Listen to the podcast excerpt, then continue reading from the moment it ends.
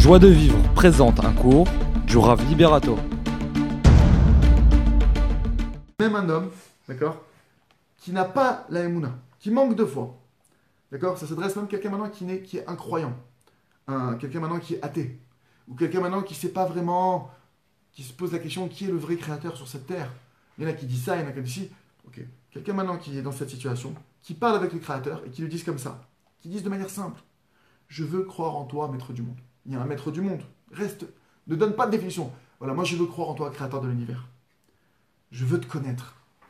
Je veux te connaître. S'il te plaît, mon Dieu, je veux croire en toi, je veux te connaître. Si tu existes, pour celui qui doute, c'est pas mon cas, Baruch Hashem. En tout cas, celui qui ne sait pas, ou qui ne croit pas, ou qui n'a jamais cru qu'on a. Peu importe. Il dit voilà, moi, si tu existes, moi je veux croire en toi. Je veux te connaître.